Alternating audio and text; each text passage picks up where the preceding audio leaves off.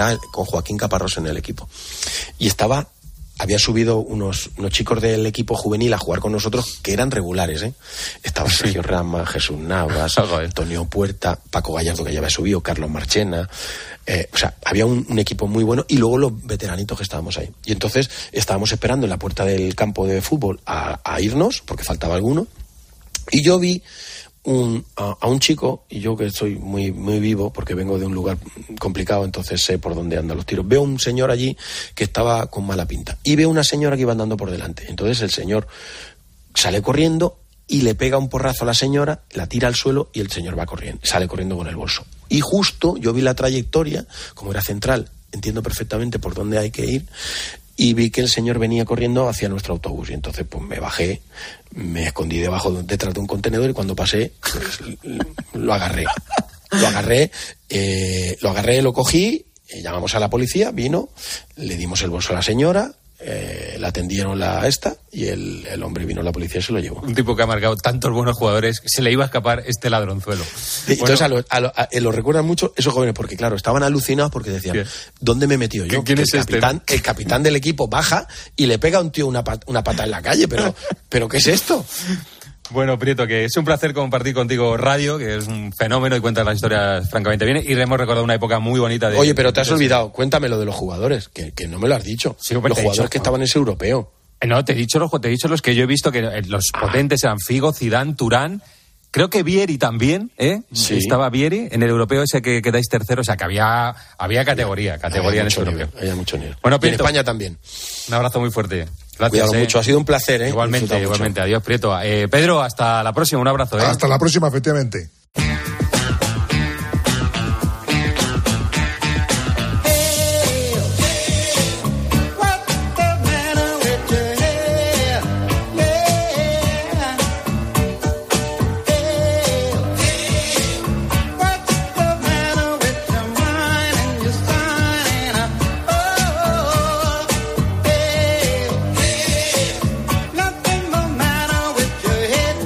Nos vamos, si no tienen nada que hacer, que en este tiempo es posible. A las 5 de la mañana juega el Barça contra el Milán, el último partido de la gira europea, sin Dembélé, que le cuesta 50 kilos al Paris Saint Germain. Mañana contamos más cosas, ahora les dejamos en la mejor compañía, que es la radio, esta que suena, la cadena COPE. Que pasen buena noche. José Luis Corrochano. El partidazo de Cope. Estar informado.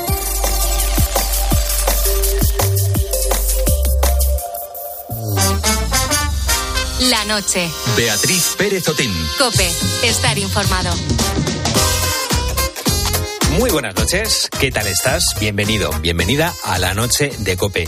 Soy Carlos Márquez, en un momento comenzamos con el programa, pero hoy tenemos que empezar repasando una última hora que adelantábamos a eso de las 12 de la noche. Donald Trump ha sido imputado por intentar revertir el resultado de las elecciones. Tenemos en el estudio a Gonzalo Zavalla que nos trae la última hora. Gonzalo, buenas noches. ¿Qué tal? Buenas noches, Carlos. Eh, Es verdad que Trump acostumbra últimamente a coleccionar imputaciones y procesos judiciales, pero es que esta tiene un calado importante. Se le imputan cuatro delitos por intentar revertir el resultado de las elecciones de 2020. Eso quiere decir que se le imputa por su papel en el asalto al Capitolio. Lo contaba hace unos minutos el fiscal especial del caso Jack Smith. charging Donald J. Trump with conspiring to defraud the United States, Recordarás esas imágenes que narrábamos en COPE de sus seguidores irrumpiendo de forma violenta en la sede de las dos cámaras del Congreso del país. Murió un policía incluso. Y se vivieron momentos, la verdad, de tensión que no son propios de un país como Estados Unidos. Es verdad que Trump no estaba en ese asalto, pero horas antes animó a sus partidarios a marchar hacia el Capitolio para protestar contra lo que él consideraba un fraude electoral y reclamar la victoria para sí mismo. The attack on our nation's capital on January 6th, 2021 was an Hay que decir que Trump no solo animó a sus seguidores a marchar contra el Capitolio, sino que también presionó a su entonces vicepresidente, a Mike Pence, para que se alineara en su postura de que había habido un fraude electoral. Por suerte, Pence se mantuvo firme porque, además de ser su vicepresidente, era el líder de la Cámara de Representantes de Estados Unidos. Y eso, la verdad, Carlos, habría complicado bastante las cosas.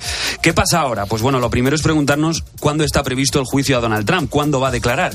De momento no lo sabemos, no se ha hecho público, el fiscal tampoco lo ha dicho, pero bueno, sin sin duda esto es una piedra más en la mochila de casos judiciales que rodean al expresidente de Estados Unidos. Sí, sobre todo porque hace nada, hace muy pocos días vimos a Donald Trump entrando precisamente en los juzgados. Y lo que le queda, porque el 25 de marzo tiene que declarar por el caso Stormy Daniels, cuando pagó con dinero negro a una actriz porno para comprar su silencio. El 20 de mayo declara por los papeles de la Casa Blanca que se llevó a su residencia de Florida. Ojo, que Trump podría asegurarse ser el candidato republicano antes de que los votantes sepan si ha sido condenado por alguno de estos casos.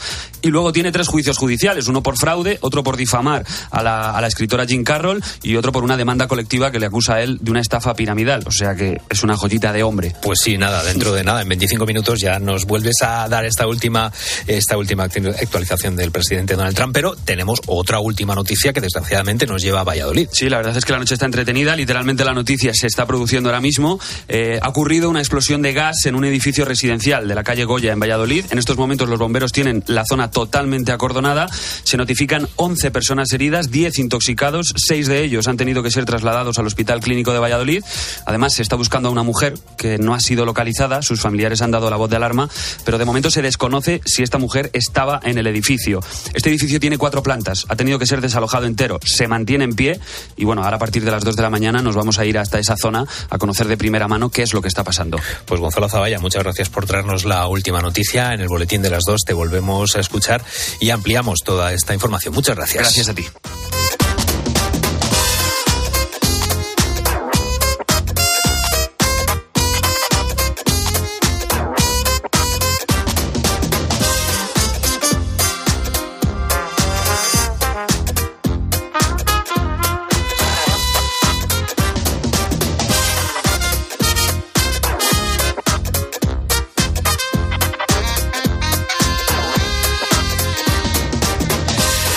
Pues con esta última hora que nos ha traído Gonzalo Zavalla, ahora sí empezamos. Empezamos el programa de la noche de Cope y hoy vamos a abrir el programa hablando de un tema muy importante porque nos afecta a los 47 millones y medio de personas que vivimos en España. Son las pensiones.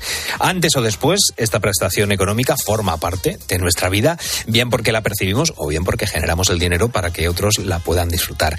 En España existen cuatro tipos de pensiones. Las de jubilación ordinaria, que son las más conocidas, las de incapacidad permanente, las pensiones de viudedad y enfardad y las pensiones que van directamente a las familias de personas que son muy dependientes o han fallecido y esas pensiones van a- directamente a las parejas o por lo general mujeres de personas que han fallecido. Escuchamos a Graciano Tamame, es abogado de Toro Puyol Abogados. En un momento vamos a conocer la diferencia entre estas pensiones y también vamos a hablar con Joanen Cuñat, es portavoz, coportavoz de la Mesa Estatal por el Blindaje de las Pensiones. También vamos a hablar con Carlos San Juan. Él puso en marcha la campaña Soy Mayor, no Idiota y nos hablará precisamente de la situación que tienen los jubilados. Y con los oyentes, ¿de qué vamos a hablar esta noche, Raúl Iñares? Pues de este tema también. Pues sí, Carlos. A nuestros oyentes hoy le queremos preguntar si se jubilarían ahora mismo, pero con una pensión reducida. También nos pueden comentar si conocen a alguien que esté en esa misma situación y le planteamos también lo contrario, a aquellos que a lo mejor pues ya se hayan jubilado, pues queremos saber si seguirían trabajando si tuviesen la, la edad. Eso es lo que le queremos preguntar hoy a nuestros oyentes. Pueden mandar su nota de voz al 661 20 15 12 y dejarnos su mensaje en redes sociales en arroba la noche de COP en Twitter y Facebook. Tengo razones para entenderte, tengo maneras de darte suerte, tengo mil formas de decir que sé que todo irá bien. Raúl Liñares, muy buenas noches. Buenas noches, Carlos. Pues buen tema para hoy esta pregunta. ¿eh? Te- Porque, te, mira, pilla un poco lejos el tema de la, de la Sí, pensión, Sí, pero creo que aún me quedan unos añitos para, para seguir aquí trabajando un poco. Pero bueno, vamos pensando en ello, vamos pensando eso en ello. aunque, aunque sea, es como la zanahoria, ¿no? De- del borrico un poco, pues, por lo menos a ver si, si en algún momento llegamos a, a pillar una pensión. Por supuesto. Ojalá. Malo será, malo será. Bueno, pues nada, a nuestros buitos hoy le queremos preguntar si se jubilarían ahora mismo, pero con una pensión reducida. También si conocen a alguien que esté en esta misma situación. Y también queremos plantear lo contrario. Si seguirían trabajando aunque tuvieran ya eh, la edad de jubilarse. No es viernes, no es el dilema de los viernes de la noche de cope, pero tiene un, Pero sí tiene, un, poquito de dilema, Un ¿no? poquito. Claro, Oye, sería- habrá quien esté jubilado y diga, "Jo, pues eh, me gustaba mucho mi trabajo y yo seguiría trabajando. Eso es, y a lo mejor hay gente que nos escucha a esta hora de la madrugada y dice, oye, que yo con 70 años sigo trabajando. Pues oye, si ese es el caso, también si nos quieren contar su historia, bienvenida es. Por supuesto. Y bienvenida es a nuestro número de teléfono 661 20 15 12 y también en nuestras redes sociales. Estamos en Twitter y Facebook y somos arroba la noche de cope.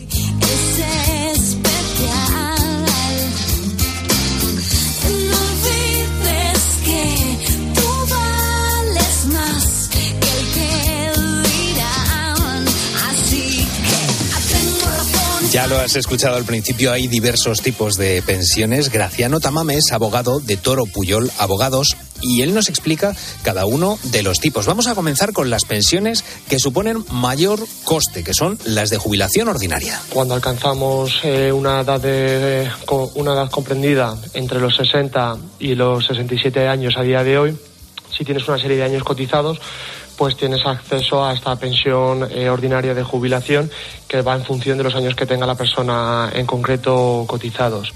En este bloque entran, como te imaginarás, pues nuestros mayores, los jubilados. Esas son las retribuciones que más conocemos.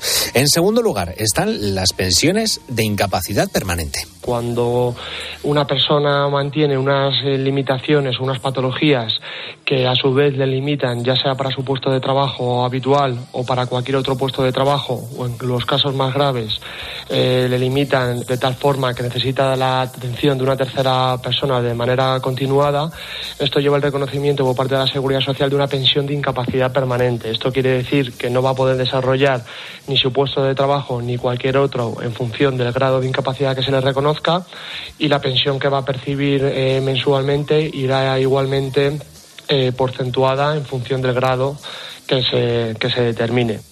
Y en el último caso tenemos otras pensiones, las pensiones de viudedad u orfandad. Luego la tercera son las pensiones de viudedad y orfandad. Cuando pues, nuestros eh, padres o nuestras madres eh, fallecen y dejan en situación eh, de desamparo al, al hijo o hija que corresponda, pues esa persona recibirá una pensión eh, pues en función de, de esta pérdida de sus familiares.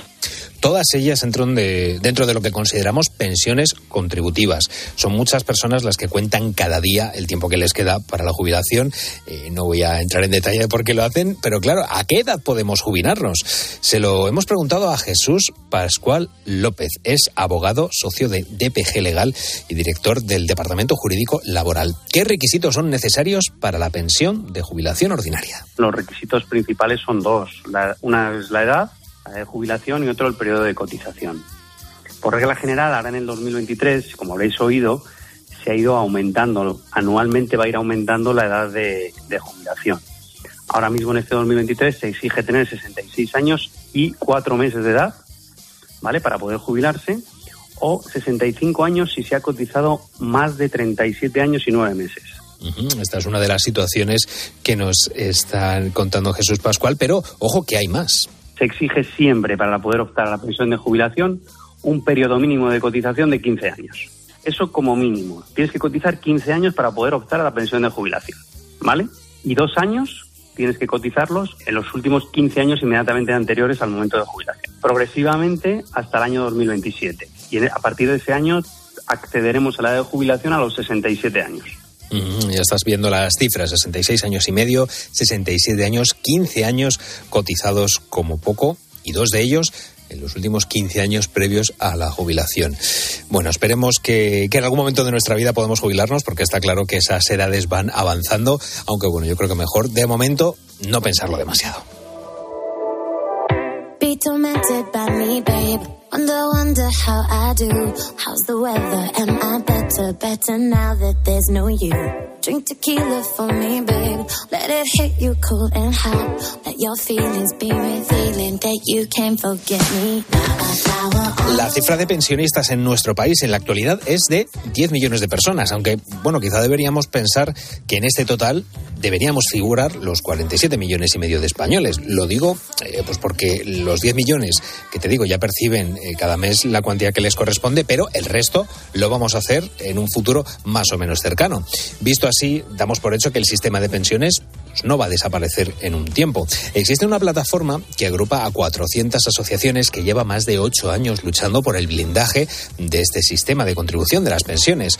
Joana Encuñat es coportavoz de la Mesa Estatal por el Blindaje de las Pensiones. Joana, buenas noches, bienvenida a la noche de COPE. Hola, buenas noches. Muchas gracias. Bueno, el último dato que nos ha llegado es esa cifra récord, ya lo estábamos comentando en la portada, la Seguridad Social ha destinado en julio 12.000 millones de euros al pago de esa nómina eh, ordinaria mensual de pensiones contributivas. Claro, yo esto eh, no sé si es eh, algo, un problema para las, para las arcas, si 12.000 millones de euros es una cifra baja, es por si puedes ponernos un poco en, en contexto. Bueno, realmente eh, no, no es, eh, es la cifra que, que se corresponde con, con las necesidades de, del país y con el, las necesidades de nuestros pensionistas. Eh, ahora es noticia que es un récord, eh, de hecho el titular es récord histórico porque hemos alcanzado los 12.000 millones pero realmente estamos eh, por debajo de la media europea. No llegamos ahora mismo en este año al 12% del PIB y hay otros países como Portugal, como Francia, como Italia, que dedican un porcentaje eh, mayor, notablemente mayor, como es el caso, por ejemplo, de Francia, que, que nosotros a, a, las pensiones. Eh, por ejemplo, podríamos decir también, cogiendo ese mismo, ese mismo ejemplo, esa misma línea, que todos los años batemos, batimos récord de Producto Interior Bruto, porque todos los años crece la riqueza y, por lo tanto, la capacidad productiva del país. Normalmente se pone la atención en la esperanza de vida, eh, pero también hay muchos economistas que ponen la atención en la capacidad productiva. Eh, como siempre, eh, llevamos una línea de, de, de, crecimiento de la capacidad productiva del país y, por lo tanto, de capacidad de cubrir muchas más pensiones de lo que lo hacemos ahora. Uh -huh. Estabas hablando ahora precisamente de la Constitución, nombrabas ahora hace un momentito voluntad política. Claro, eh, uh -huh. el, la política está muy presente, las decisiones de, de las pensiones uh -huh. tienen que pasar por la, por la política. Yo no sé, claro, pues, pues y aparte, eh, cada gobierno que está viendo las gestiona de una manera, de una manera diferente. ¿Es factible mm. eso que estás diciendo de que por tema, eh, que, que, sea una, eh, digamos, una, iba a decir imposición, no es la palabra correcta, que sea un mandato constitucional eh, el que efectivamente esas pensiones queden, queden blindadas?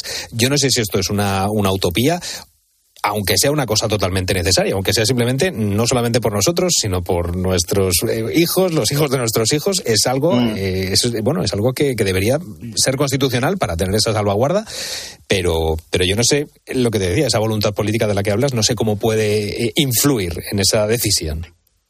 Pues, pues das en el clavo, en el, en el problema de, de todo esto. Lo primero tengo que decirte que, que, nosotros en esto estamos bastante confiados por los resultados del trabajo que venimos haciendo. Eh, cuando tuvimos la, la, la bueno, la, la, oportunidad, el orgullo de recibir la medalla de oro de la Ciudad de Madrid, en, en el discurso de donde nos concedieron la medalla de oro, la alcaldesa planteó que, que la gente que, que se había eh, empezado a movilizar por el blindaje constitucional pues éramos como aquellos que un día pues soñaban que en nuestro país era posible tener una sanidad pública universal para todo el mundo, ¿no? Uh -huh. independientemente de su ideología o de su postura política claro. y por supuesto de su procedencia, ¿no?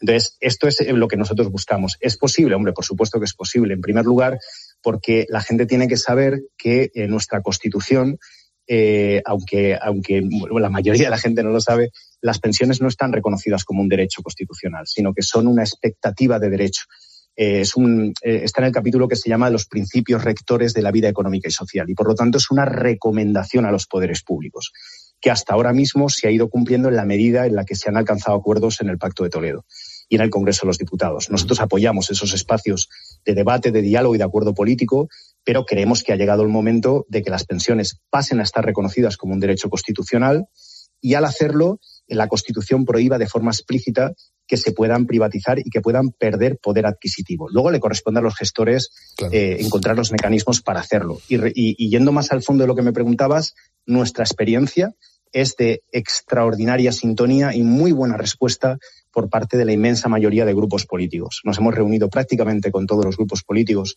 del Congreso de los Diputados, en ayuntamientos, en parlamentos.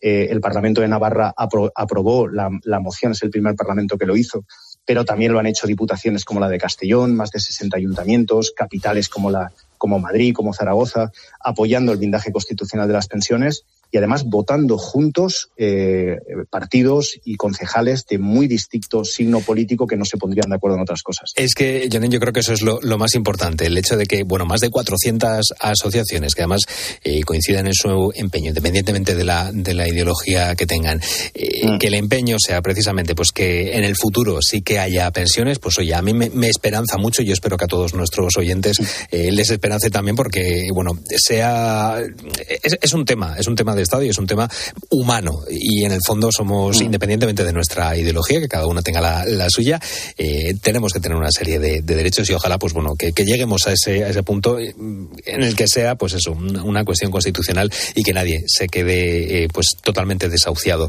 Eh, Joan Cuñat, eh, coportavoz de la Mesa Estatal por el Blindaje de las Pensiones. De las pensiones. Muchísimas gracias por, por vuestro trabajo y mucha suerte. Os agradecemos mucho y solo, si me permites rápidamente, deciros que decías antes una cosa muy en sintonía con lo que hace la plataforma. Hemos lanzado una campaña que es Somos 47 millones de pensionistas presentes y futuros. Creo que en, las palabras que has dicho al principio está el futuro de, la defensa de las pensiones. Pues, pues ojalá todos podamos eh, tener un futuro eh, y en un presente esas, esas pensiones. Janet, muchísimas gracias. Gracias, un saludo.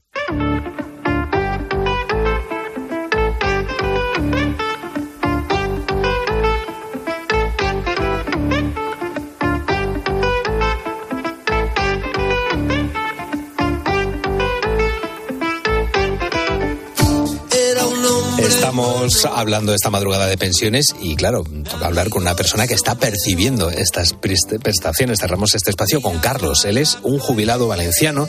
Esta podría ser, digamos, la primera presentación de este hombre tenaz y perseverante. Eh, lo digo porque, pues bueno, eh, no puedo evitar añadir que gracias a él y a su campaña Soy mayor, pero no idiota, las gestiones bancarias se han facilitado para las personas mayores. Por ello recibió el Premio Ciudadano Europeo 2022. Carlos, muy buenas noches, bienvenido a la noche de Cope. Buenas noches, encantado de estar con ustedes. Pues encantado de que vuelvas a pasarte por los micrófonos de la, de la cadena eh, COPE. Claro, yo te quiero preguntar, ¿cuánto tiempo llevas eh, como siendo un pensionista? Bueno, siendo yo me yo tengo ahora 80 años y un mes y me, me jubilaron, digo me jubilaron por una enfermedad eh, a los 65 años. Yo hubiera querido eh, seguir hasta la edad máxima, que era a los 70 años. Pero mi especialidad médico-quirúrgica, urología, entonces esa enfermedad pues me dieron una incapacidad porque no podía eh, entrar en quirófano, podía haber hecho otras labores, pero eh, me jubilaron a los 65. O sea, a día de hoy tienes 80, eh, 80 años. Yo te quiero preguntar, eh, claro, esto es un tema que a las generaciones actuales y las generaciones, la generación baby boom, empieza a tener esas, esas inquietudes. Yo no sé si a lo largo de tu vida el tema de las pensiones ha estado en entredicho tal y como está, como está ahora. yo, vamos, nací en el año 83, sé que hay muchas personas que, que pueden tener esta misma inquietud, pero yo no sé si esa misma inquietud la ha tenido la gente de tu, de tu generación. Pues sí, sí. Mira, eh, esos recuerdos que se tienen de, mayor, que a veces se le olvida a uno lo que ha ocurrido hace cinco años, pero te acuerdas lo que hace antes. Pues, pues yo recuerdo, yo recuerdo que en plena carrera ya hablábamos con 17, 18, 19 años, ya se hablaba de que nosotros no íbamos a cobrar la, la pensión. Y, y ya eh, de médico joven, eh, pues ya me empezaban a, hacer publicidad y acercarse para, para hacer, sobre todo a nivel de la banca, hacer eh, seguros, seguros privados de jubilación porque yo no iba a cobrar ya la pensión, etcétera, etcétera. Este temor es, es muy, muy, muy antiguo, muy antiguo. No es, no es de ahora solo. Lo que ocurre es que probablemente ahora se ha exacerbado porque tenemos una longevidad, que claro, es una paradoja. Por un lado existe ese narcisismo por ser joven y por otro lado queremos alargar la vida y esa vida, claro, eh, conlleva el, el fielato, el pagar un impuesto que son eh, las pensiones, evidentemente. Eh, y esto crea una preocupación. Eh, claro, te quería preguntar, Carlos, sin, entrar en muchos detalles, si ha cambiado mucho tu vida como, como pensionista desde el punto de vista económico a cuando pues tú estabas en, en, activo trabajando, porque para muchas personas hay muchas familias que viven gracias también a esas, esas pensiones. Digo muchas, no tengo exactamente el dato, debería ser más, más riguroso, pero es verdad que, que, conocemos casos de personas que viven gracias a esas pensiones de, personas que están jubiladas o en situación de incapacidad. ¿En tu caso ha cambiado mucho económicamente esa, esa situación desde que estabas en activo ahora que estás eh, jubilado? Sí, muchísimo, muchísimo. Yo tenía, eh, aparte de que dirigía una unidad hospitalaria eh, con, trasplantes renales incluidos, etcétera, entonces a mí me supuso, me supuso pues una, una baja económica muy, muy importante. Lo que ocurre es que, aunque pueda sonar irreal, pero yo eh, considero que mi pensión es privilegiada en relación a, a la injusticia que para mí supone que una persona, sobre todo mujer, que ha estado trabajando de ama de casa, que eso es un trabajo impresionante, un ahorro impresionante, el permitir muchas veces que los hijos accedan a la universidad o accedan a formaciones profesionales, etcétera, etcétera, y que dicen que no han trabajado y que no han cotizado y a mí me da una pena cuando hablo con personas así. Intento elevarles la autoestima porque lo veo muy injusto, muy injusto, absolutamente injusto. Es decir, eh, yo puedo ser polémico lo que voy a decir, pero lo digo de corazón. Yo creo que esta subida, que ha sido la más importante, la de la última legislatura, eh, yo la hubiera hecho proporcional, es decir, hubiera subido menos a las más altas y hubiera intentado a eh, subir más a las no contributivas, inclusive ayudar a esas personas que, que no tienen ninguna pensión o la injusticia de, del tanto por cien de perder con la viudedad. Esto realmente hace que, eh, me habías comentado, no hay datos precisos, bueno, la Unión Europea eh, transmitió hace unos meses que el riesgo de exclusión social, concretamente para España, era de un 28%. ¿eh? O sea, esto es, es, muy, muy importante. Es que hablaba precisamente con, con Joanen Cuñat, portavoz de la Mesa Estatal por el Blindaje de las Pensiones, que esto al fin y al cabo es una cuestión, yo creo, independientemente de lo, de lo económico, eh, humano. Esto al fin y al cabo somos, eh, somos personas. Nuestra vida puede dar muchos, muchos cambios. Ahora puede que estemos en una, en una situación económica o, o no. O hay personas que seguro que hasta hora de la madrugada no están en una situación económica eh, para nada bollante o incluso, incluso complicada y que, bueno, que al fin y al cabo el bienestar social debe estar ahí y que en muchas ocasiones eh, pues estamos hablando más de, de, dinero que de personas que a mí, y esto es opinión personal, creo que es, eh, creo que es un, un, problema cuando estamos poniendo la economía por delante de, de, las, sí. de las personas, independientemente de, de cualquier tipo. Son personas, eh, estamos en un, en un aprieto, yo creo. Yo me sumo a tu opinión. Yo creo que es un problema de justicia social en el cual debería, no debía entrar para nada la ideología ni los colores políticos. Uh -huh. Se tendría que haber un consenso a nivel nacional de cualquier tipo de partido y blindarlas totalmente y asegurarlas. Pensemos que, que hay que gobernar con previsión. Es decir, eh, hay que pensar que en el 2050 seremos la población eh, más longeva del uh -huh. mundo, superior a, a Japón. Uh -huh. Entonces, te, no, que no ocurra como con las viviendas, que ahora todo el mundo eh, quiere construir viviendas sociales, se nos ha hecho encima ese problema. Pues ahora tenemos que prever que hay que pagar unas pensiones y que no se puede eh, tener a una persona mayor eh, sí, que conseguir la longevidad, muy bien, se vive 90, se viven 100 años, que seguro que lo superarán. Ya hay uh -huh. una persona española que vive 116, sí. es de las mayores de longevas del mundo, pero claro, si le dejas con una pensión miserable, personalmente yo prefiero morirme antes porque el dinero el dinero es lo que te da la dignidad humana. si no es una exclusión social y no tienes nada eres, eres verdaderamente un, una, una persona marginal total. Pues Carlos San Juan pensionista impulsor de esta de esta campaña por la que le conocimos soy mayor no idiota y bueno pues ha sido un placer charlar otra vez contigo. Muchísimas gracias por darnos tu opinión en la noche de COPE. Muchas gracias a vosotros por darme la oportunidad. Muchísimas gracias. Buenas noches. Y las revistas abiertas y en el espejo ya no encuentro tu mirada.